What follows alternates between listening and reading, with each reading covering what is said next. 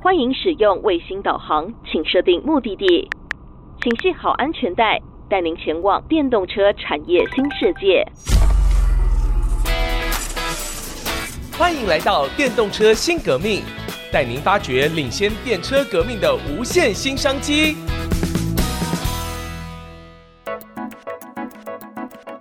各位听众朋友，大家好，欢迎您收听《电动车新革命》。带领您一起发掘电动车产业的日新月异，我是主持人佘日新。在今天的节目当中，我们很荣幸再一次邀请到凯瑞光电的林传凯林董事长来到我们的节目当中。大家好，我是凯瑞光电董事长林传凯。我们是透过视讯连线的方式，可能有一些收音的效果，并不如在录音室里面一样的完美，请各位听众朋友见谅。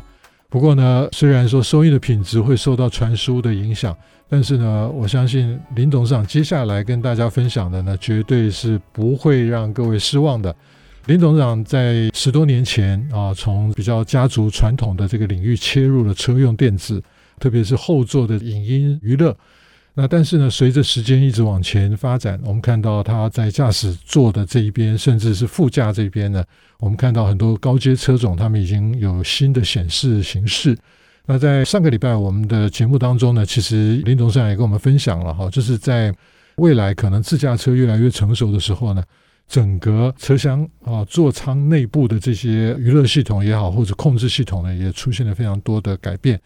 那今天我想请林董呢一切入就是一个比较难一点的哈，难度比较高的技术门槛比较高的，也就是在汽车里面的一个 CAN 的系统。那是不是请林董事长先跟我们分析一下公司在这个部分的布局？刚刚主持人问的就是我们目前车上最重要的 CAN bus 的一个传输的系统。那现在因为所有的传输，不管资料的传输也好，影像传输也好，声音的传输也好，全部的 data 的量都越来越大，所以传输的速度就要越来越快。所以我们现在日新月异的一些新的 FPD Link 的方式，或者是 GMSL 的方式，去在车子里面做不同的。呃，影像的传输也好，或 data 的传输，所以这个也是现在目前所有的公司想办法要去做突破的，就是呃，怎么样在最高速的传输的状况底下，还可以把 EMI、把 EMC 的这些的 environmental 的电磁波都还是能够降到最低。那这也是目前在做车用的一个算是比相对来比较高进入的一个门槛。那这个也是现在目前大家都一直在琢磨，然后找不管是做相关这一块的厂商也好。好，那因为其实全世界能够做这一块传输的呃厂商并不多，嗯，所以其实大家也都非常看重这一块。那这一次也是去年这一整年来到今年，现在目前缺料还最严重的，也都是很多都是传输的这一块，因为其实相对来讲这个产量跟产能相对比较不足。今年应该会再好一点点，不过这个也是一个呃目前算是一个比较有趣的一个地方，就是做的人不多。那其实。也很希望说，未来台湾的产业链看有没有机会能够多一点人来做这一块，然后让这一块的进入门槛可以再跟大家能够再多做一个分享，多一点人做，相对来讲 cost 就会比较低，然后有更多厂商可以有这样子的一个机会。是因为您过去已经有十多年经略国际市场的一些经验哈，如果您来做庄啊，来带动上游的，包含一些设计啊，或者是。模组的业者哈，能够在这个传输的这个部分能够有所突破的话，那会不会让台湾的整个在这个 CAN 的这个领域里面，能够在全球的市场当中能够有更好的一个竞争地位？因为要做传输这一块，真的能够做的人 并不多，太少了。只是说像，对，只是说相对来讲，像凯瑞，我我们就有投蛮多的上下游的一些公司，然后想办法一起大家来打群架。我觉得这个做车用其实。单打独斗是不可能会成功的，所以未来其实我们台湾整个产业链真的要成功，其实真的是我们大家要 work together，然后想办法要一起能够走出去。就是我上次有提到的，你打入一个车厂了以后，嗯，接下来就会一而再再而三，就有非常非常多的车厂来。所以其实我们这个整个产业链的整合，我觉得未来这五到十年是非常非常重要的一个时间点。嗯嗯。是，您刚刚讲打群架哈，那台湾的厂商过去啊、也都受惠于，因为我们的公司的地理位置，大家沟通的方便啊，那所以在过去我们比如说像这个笔电啊，那可能就从汐止到可能在新竹这一段啊，呃，高速公路两旁都是这些的工厂，那以至于说，大家如果要去研究一个 spec，或者是要从事呃一些新的一些投资的时候呢，大家会彼此的拉抬哈。那在这样的一个新的领域当中哈，您会觉得说，其实我们各家哈，就是您刚刚提到上游下游大家一起拉在一块儿。啊、就去开发新的产品，那这种的实力哈、可能在全球是仅见啊。那如果说我们从这样子的一个发展，可以很快速的把这个领域里面占下来的话呢，啊、事实上在国际上其他的业者也不见得很容易能够进得来啊，因为大家可能现在还没有跑这么快。所以从您的观点哈，就是现在如果我们要能够在国际市场上面持续保持领先，您刚刚当然提到就是有关缺料的问题哈。但是我们如果能够持续把这一个竞争的门槛垫高，开发的速度能够加速的话，啊，其实我们还是可以持续的保持领先，是不是？是我个人是一定是这样子的觉得的，因为其实全世界目前最大的 Tier One 就 Continental、Visteon、嗯、Harman，那他们已经没有太多的 flexibility，那这也是我们台湾。厂商要能够进去的一个很大的一个利基点。那不管是三星自己想要做 automotive，可是像这些这么大的公司，他们相对来讲，他们的 flexibility 并没有这么好的时候，啊，这也是我们台湾厂商可以进攻的一个很好的一个契机点。嗯嗯，就是常常我们看到面板的时候，我们常常会觉得是很挫败哈，因为一开始虽然我们有双虎哈，但是呢，面对像三星啊，那后来中国的产能开出来之后，我们更是。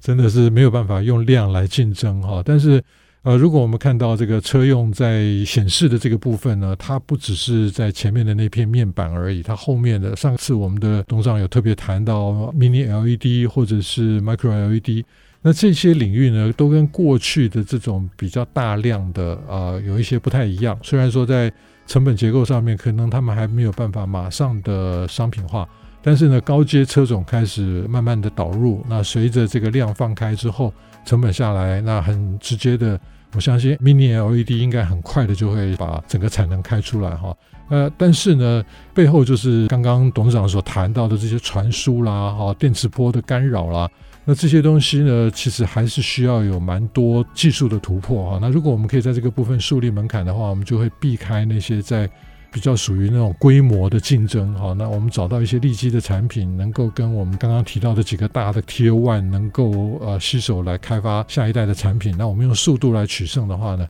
对于这个车内的这些控制的部分哈，那就摆脱我们过去可能一般消费者对于一些娱乐的想象而已。我们先休息一下，待会儿呢，我们再继续来跟凯瑞光电的林董事长呢继续来请教他的这些制胜的秘诀。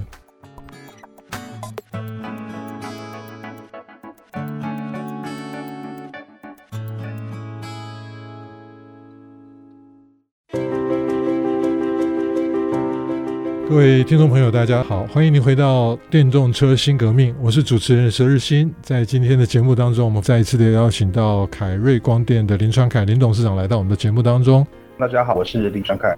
那还是要跟您抱歉，因为我们采取线上的方式进行啊，那有一些声音不是那么的理想，请各位听众朋友见谅。不过也正因为这样子的一个歪打正着哈，让我们凸显了蛮多现在在智慧座舱内部的一些关键课题。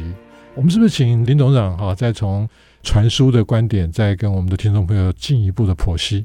现在因为其实五 G 的传输速度都已经算是非常非常快了，是。那可是现在是整个连线的一个品质，像我们刚刚有时候呃聊一聊，有可能会有断线的一个这个问题哈。那这个也是。比如说你是你要看一个影片的话，我们最少还可以先把它 buffer 起来，然后继续的来播。只要它能够赶快的再 reconnect 的话，就不会有太大的问题。可是如果是 real time，像我们现在目前在做录音的话，那就没有办法这样做。所以其实对于传输的，不管 WiFi 也好，蓝牙也好，这些无线的传输的品质也都非常非常的重要。那这也是目前整个 IC maker 的这边的功力，未来也是希望。大家能够把传输的品质能够做得更好、更更稳定的一个地方。嗯哼，因为真的就如同董事长所说的哈，如果只是纯娱乐的话哈，我可以忍耐一下那个圈圈在那边转啊，或者是影像的 lag 啊哈。但是呢，安全这种事情可是不能开玩笑的哈。那万一在这一个讯号中断的过程当中出现了任何的意外事件的话，那这个真的是需要有更高的安规哈。那董事长在这个部分是不是已经结合台湾的业者开始在布局了呢？我们现在是跟呃一些做 CAN bus 的业者有在聊，是因为我们很多的一些传输还是要透过有线的方式。那这个就是主要是跟车子这边的一些联动，一定要透过有线的，因为现在目前无线的还是没有非常的稳定。那所以在 CAN bus 这边，目前下一代的整个 CAN bus 的系统的传输的速度跟呃整个的一个 infrastructure，因为你要让车子改传输系统的 infrastructure，其实是非常非常。耗时的一个一个一个 project，嗯嗯、那可大家都在看一模一样的事情，因为相对来讲，你现在要传输的量越来越大，是，所以大家也在看下一代的传输的速度能够再怎么样再多做精进。嗯、那这些也都是未来我们台湾的业者可以有机会切入的一个地方。我非常好奇哈，因为您刚刚提到哈，现在的开发还是以有线的为主哈，那所以这个 wire harness 这个部分是不是我们过去大家都蛮清楚哈？电动车的走向呢，会让零件变少，但是呢，如果说以传输的需求来看，是不是变成 wire harness 会反而不减反增？其实也有可能会不减反增，那这个就要看主要是。有线跟无线的整个成本的一个问题。那目前现在无线最大的问题是，如果它是安全键，它就不能有 latency。嗯那它如果不能有 latency，然后也不能有任何的 failure 的话，那现在目前我相信了，没有几个业者敢出来拍胸脯说，我绝对不会有 lag，我绝对不会有那个 disconnect 的问题。那这也是相对来讲，为什么车厂目前都还是以。呃，有线的方式来做传输。嗯、那一个比较有趣的是，像我们后座影音娱乐系统的部分的话，我们现在两台 monitor 在后面是可以用无线来做传输的。嗯、那就像我刚刚提到的，因为相对来讲，我们可以做一些 buffering，所以这个对于客人来讲是可以接受的。嗯、那因为这个并不是 safety 相关的一个、嗯、一个东西，所以我们用他们的 installation time 就不用再走线啊，走来走去这样子，对于。车子的安装的时间会太高，嗯嗯，这个也是我们在看，就是未来其实如果无线真的可以走到一个非常非常稳定的一个时间点的话，那相对于来讲，我们这些线的部分就会会越来越少，是是是，所以就是等于算是短多长空了哈，这、就是对线来讲哈，就是因为终究技术还是会发展到那个层次上面，可以摆脱线的纠缠。既然我们谈到安全哈，我很好奇，想要请教董事长哈。我们现在影音娱乐这么多了哈，那如果真的大家都在车上开始娱乐的话，那会不会造成驾驶的安全考量啊？所以现在目前法规上面来看，就算你有 Level Four 的 Tesla 也好，或者是其他车厂，嗯，目前国家能够通过说让你真的是 自己让车子自己开的国家，应该还还不多，就应该是还没那。我会觉得说，其实这个当 data set 越来越多，你的 AI 已经 train 到一定的程度，这个会不会是未来一定的 trend？我觉得一定会是，只是说这个时间点可能不会在很短的时间之内会马上发生，嗯，所以会变得是还是会看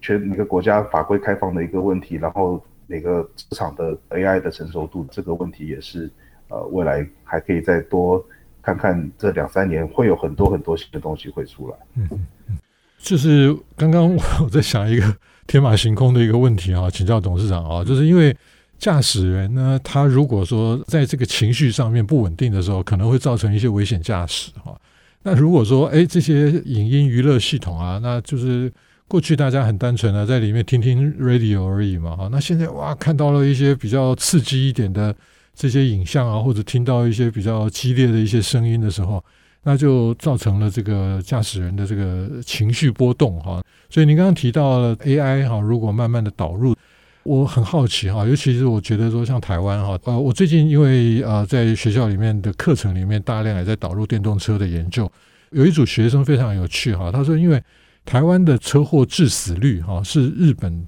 的六倍哈。所以呢，台湾是一个很好的验证场域来 train 这些 AI model，这个是一个逆向思考，你怎么看这个事情？其实现在因为车子里面的 sensor 都会越来越多，对那所以变成是你不管是对外的 sensor 也好，或者是对内的 sensor 也好，嗯、我觉得现在也有很多人在说要把一个那个 breathalyzer，就是你没有酒驾的一个 sensor 也可以放车子里面。嗯，嗯嗯，那因为其实现在有很多的 DMS 其实是照着 driver 是。当你的瞳孔开始涣散，它就会开始有一些 warning 的系统出来的时候，那怎么样去提升这个 driver awareness？所以驾驶先不要睡着，我觉得这个是这是第一个最重要的一个部分。那当然还有酒驾的部分。那接下来就是外面的 surrounding，我们怎么把外面的 camera 也好，或者是一些 sensor 让死角类的，你只要旁边有的话，它就会自动刹停。那我觉得这些也都是陆陆续续开始有很多很多新的这个车种出来，一些新的 technology。当这个新车数量越来越多的时候，相对来讲，真的会发生 accident 的数数字应该就会开始的平稳或者是往下了。嗯嗯。最后一个想要请教董事长的问题哈，就是您会不会觉得说，将来所有的智慧驾驶也好，或者甚至是跟智慧城市有关的这些讯息，都会整合收敛在您的产品上面？我当然很希望，可是我觉得这一块不太可能是呃短时间不会完成了。一个公司能够要吃到全部的是，我觉得是不可能，因为你这个不管要整合。系统商也好，你未来所有的这些 content 到底要从哪里来？我们就不可能是 Netflix，我也不可能是 Amazon，这些都是 content provider 他们要去做的事情。那你你还要再联合台湾的台湾大哥大也好，嗯、中华电信也好，所有的 cellular service，要再联合车商，所以这个饼真的还是还蛮大的，是还有蛮多人可以来分的，所以不太有可能。我只希望说我们有 participate 在这个里面，而你说要吃到。那个全部真的是不可能，人人机界面都收敛在您这产品上面了。我们可以做个呈现，这个是当然是没有没有太大问题。我觉得这个就看，也希望未来公司有这样子的一个成长的一个空间。是是，好，今天我们这一集呢，其实有点硬啊，因为一开始就谈 CANBOX，然后谈传输，我们也谈到就是说可能对于很多未来的想象哈，那尤其是在这个面板，它真的不只是一个。大家看到的那个面板，它面板的后面还有很多的技术需要去整合，那而且呢，在各种的应用、垂直应用的领域当中，怎么样的收敛在这个最终的人机界面上面呢？啊，我们非常感谢凯瑞光电的林传凯董事长再一次的接受我们的访问，谢谢董事长，谢谢谢谢各位听众，谢谢主持人。今天的节目进行到这里，我是佘日新，我们下次见。本节目由 DigiTimes 电子时报与 IC 之音联合制播。